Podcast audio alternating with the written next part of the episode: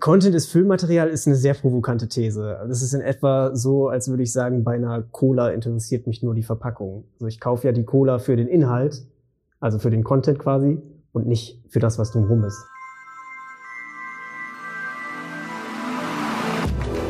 Creating Relevance, ein Podcast der WCG. Wir müssen aufhören, Leute bei dem zu unterbrechen, was sie interessiert und das sein, was sie interessiert, sagte Craig Davis. Herzlich willkommen zu Creating Relevance. Ich bin Lea Heuchtketter. Mein heutiger Gast ist Sascha Brinklübke, Content Marketing Manager bei der WCG, mit dem ich über das Thema Content im B2B sprechen möchte. Herzlich willkommen. Danke, freue mich hier zu sein. Sascha, wenn man über Content spricht, gibt es Stimmen, die sagen, na ja, komm, Content, das ist doch alles nicht so wichtig, das ist Filmmaterial für Website, Social Media, das macht mir irgendeinen Texter fertig. Was sagst du dazu?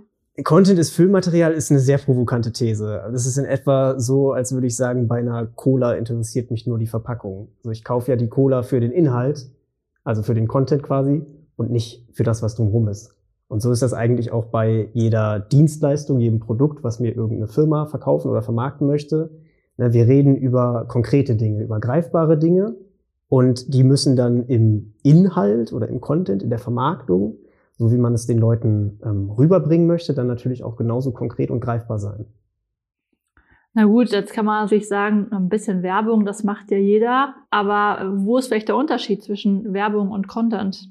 Also es gibt ja auch Content Marketing, also das geht natürlich schon in gewissermaßen Hand in Hand. Aber der Unterschied zwischen Content und Werbung oder wenn man das so aufzieht, ist eben der, dass ich als Konsument nicht das Gefühl habe, dass ich aktiv eine Werbung konsumiere, dass ich Werbung sehe, sondern ich komme mit einem bestimmten Bedürfnis auf jemanden zu und der, der Inhalt spiegelt mir dieses Bedürfnis wieder. So, das habe ich natürlich in einem gewissen Umfang auch in der Werbung, aber als jemand, der es sich ansieht, sollte ich nicht das Gefühl haben, hier wird mir gerade was verkauft, sondern das ist einfach was, was meinem Interesse entspricht. Und ähm, wenn du jetzt mal ein bisschen vergleichst, ich glaube, im B2C-Business ist das Ganze ja schon sehr stark gelebt. Also wenn ich hier angucke, was auch vielleicht Influencer über alle Kanäle streuen äh, an Content, da passiert ja schon sehr viel. Aber wie schätzt du das im B2B-Bereich ein? Als Unternehmen, was versucht, ein anderes Unternehmen zu erreichen, sollte ich mir immer die Frage stellen, möchte ich einfach nur meine Leistung irgendwie platzieren oder möchte ich tatsächlich, dass Leute über mich reden? So dass Leute sich für meine Leistung oder für mich speziell als Unternehmen interessieren und das geht mit der Frage einher, wie mache ich meine Produkte oder meine Dienstleistungen für andere Leute sichtbar? Und wenn ich das einfach nur ungeliebt irgendwo auf meine Webseite haue, dann wird das genau den entsprechenden Effekt auf Leute haben. Die werden sich das nicht ansehen, weil es nicht ansprechend ist.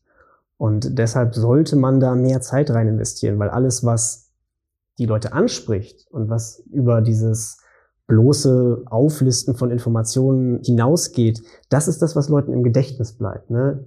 Geschichten erzählen, Menschen da abholen, wo ihre Bedürfnisse sind. Konkret auf die Zielgruppen eingehen, die ich für mich definiere. Und das hilft alles dabei, im Endeffekt auch einen Kaufabschluss zu bekommen, natürlich.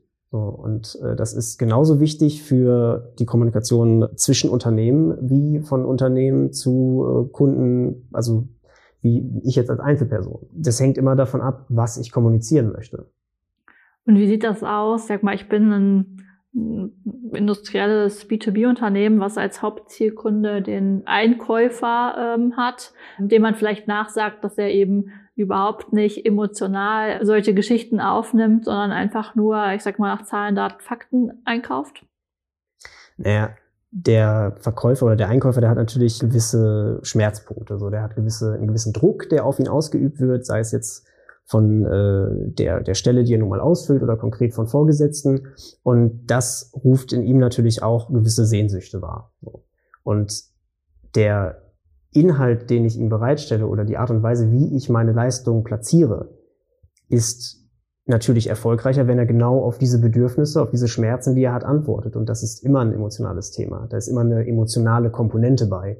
Im Endeffekt, wenn die Zahlen nicht überzeugen, dann ist es natürlich auch in gewisser Weise hinfällig, weil das ist das, wovon er seine Entscheidung am Ende vielleicht abhängig macht.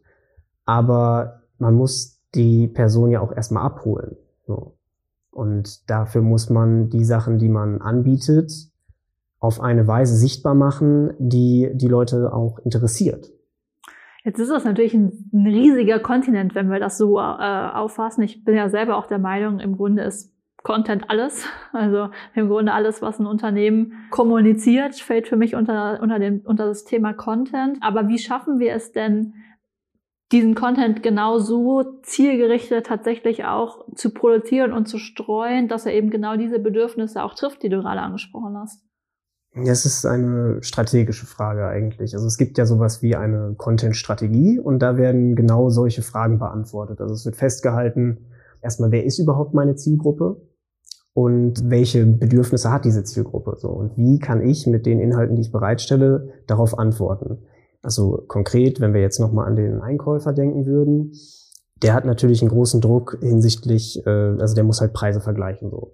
Ne? Und da wäre jetzt die Frage, wie kann ich denn jetzt für diese Person die Informationen, die sie braucht, möglichst präzise so bereitstellen, dass sie lange im Gedächtnis bleiben und dass die Person vielleicht nochmal wiederkommt. Und vielleicht kann ich da noch ein paar Sachen mit einstreuen, die über den bloßen Preis oder bloße Zahlen hinausgehen, die im, im Gedächtnis bleiben. Ne?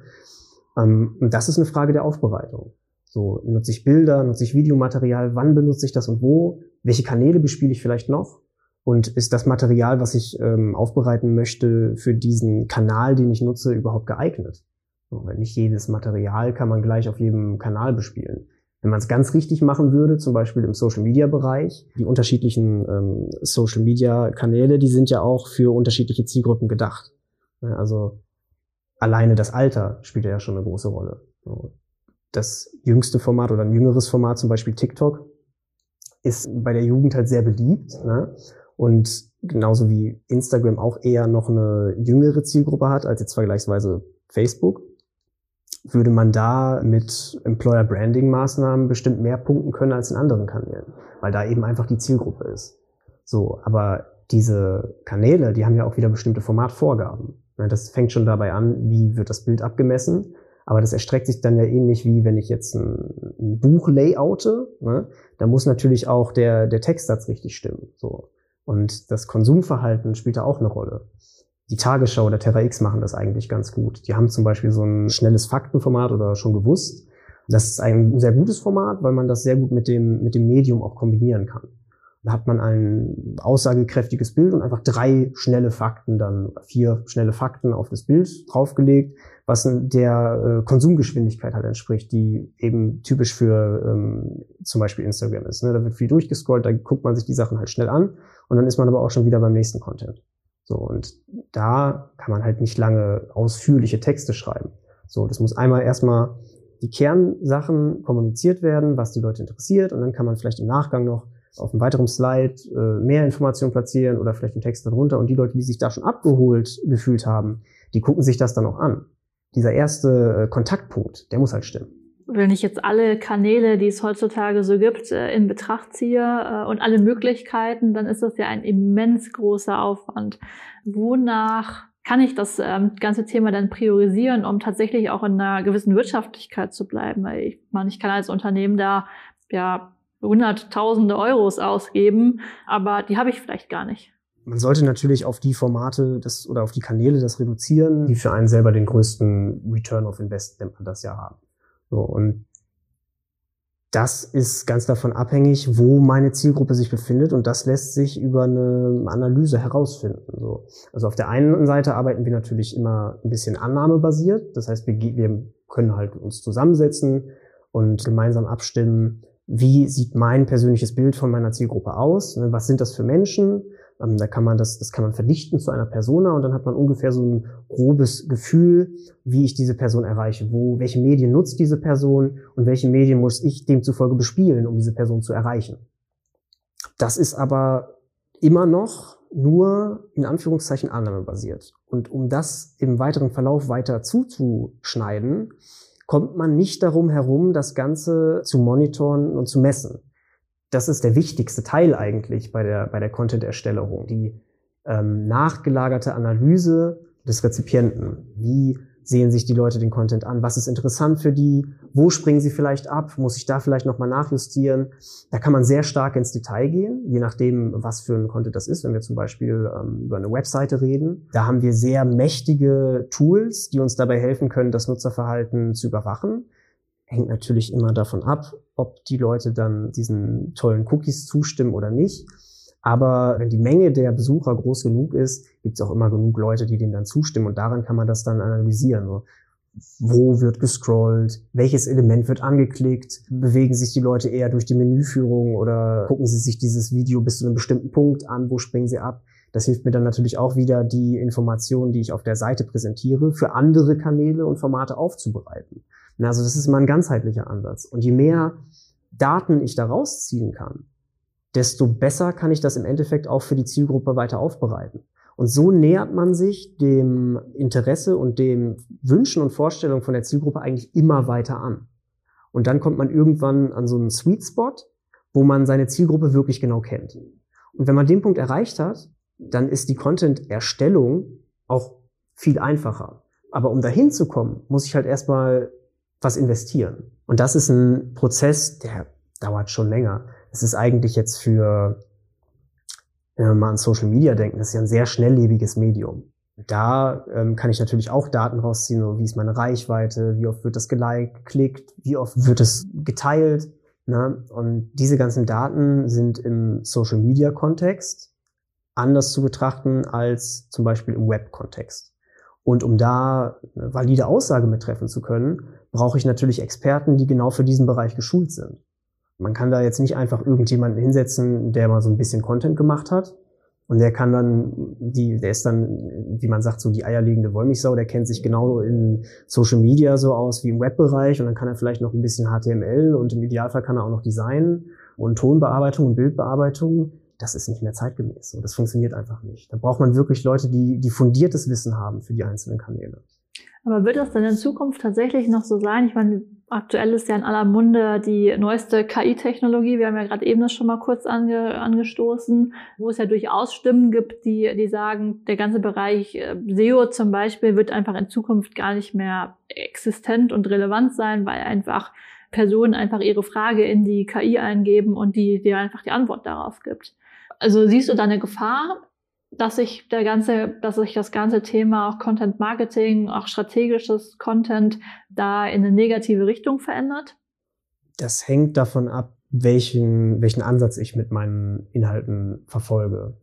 Auf der einen Seite gibt es natürlich diese ganze SEO-Geschichte. Das heißt, ich möchte erstmal, dass meine Inhalte gefunden werden. Da, wenn ich jetzt aus Kundensicht denke und eine Frage habe, dann kann mir die KI dann natürlich schon ein paar Ergebnisse liefern, mit denen ich auch was anfangen kann. Aber die KI, also zum Beispiel dieses Chat GPT, das ist halt immer noch, das kratzt immer noch so an der Oberfläche. Also es kann schon viel, es kann mit Sicherheit auch schon die ein oder andere Frage beantworten, aber die fachliche Korrektheit, die muss man schon noch mal hinterfragen. Also ich habe da jetzt auch in jüngerer Vergangenheit viel mit rumexperimentiert und habe mal geguckt, okay, bestes Beispiel, ähm, ich habe jetzt über Brandmeldeanlagen zum Beispiel, ein Beitrag sollte geschrieben werden und habe dann mal geguckt, wie kann diese KI denn zum Beispiel ein Briefing aufbereiten. Es ging jetzt nur um das Briefing. Es ging jetzt nicht darum, dass die einen fertigen Text selber schreibt, sondern nur für einen anderen Autoren das Briefing.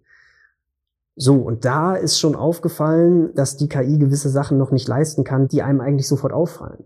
Wenn wir jetzt gerade darüber gesprochen haben, das muss zielgruppenspezifisch sein, ne? die Inhalte müssen halt dementsprechend aufbereitet werden, was die Leute sich wünschen und wollen das kann die KI nicht so gut berücksichtigen. So, die hat einen groben Überblick von, von Brandschutzmeldeanlagen oder Brandschutzanlagen, was das ist, und kann dazu Fragen formulieren. Aber wenn wir jetzt zum Beispiel über eine Erweiterung reden, ne, eine Brandschutzanlage soll ausgebaut werden in irgendeinem Unternehmen, weil die eine Maschine hinzubekommen haben oder weil sie ihre Räumlichkeiten erweitert haben da gibt es Ausschreibungskriterien, die schon alleine davon abhängig sind, was das für ein, für ein Fabrikat von Anlage ist, weil nicht jedes Unternehmen hat überhaupt die Zertifizierung, diese Anlagen zu, zu betreuen und zu nutzen und auszubauen.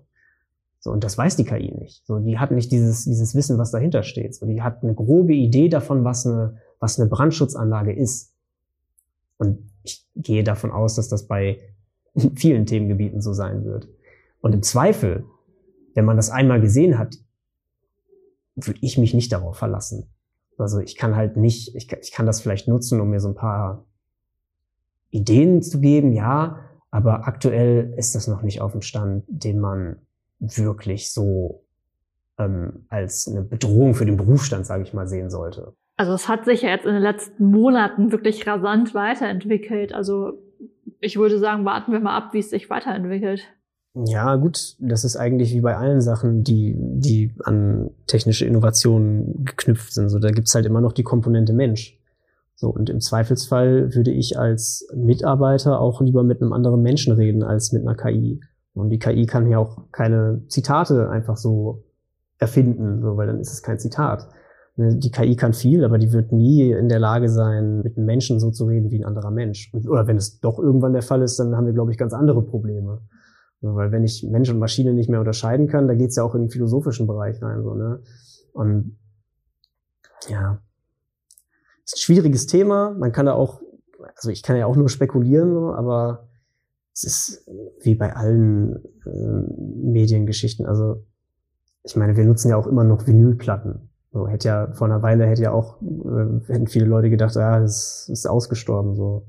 Nee, ist es nicht. Oder Bücher werden nicht mehr gelesen. So, weil wir haben ja jetzt tolle Tablets. So. Das ist halt einfach nicht der Fall. Und genauso wird es in diesem Bereich immer die Komponente Mensch geben. Und Menschen wollen halt, wir sind soziale Wesen, wir brauchen andere Menschen und wir wollen andere Menschen um uns herum haben. So. Ich glaube tatsächlich auch, dass die, die Technik wird sich schon rasant weiterentwickeln und wir werden da immer mehr Unterstützung brauchen. Aber ich glaube, was du am Anfang gesagt hast, diesen strategischen Ansatz, den wird, glaube ich, so schnell auch keine KI erfinden, nachahmen können. Und ich glaube, da bleibt immer noch viel Raum, einfach für Personen etwas zu tun, die dann aber, ich sag mal, in der Erstellung oder der Massenanfertigung von gewissen Content-Snippets vielleicht auf KI zurückgreifen können. Ja.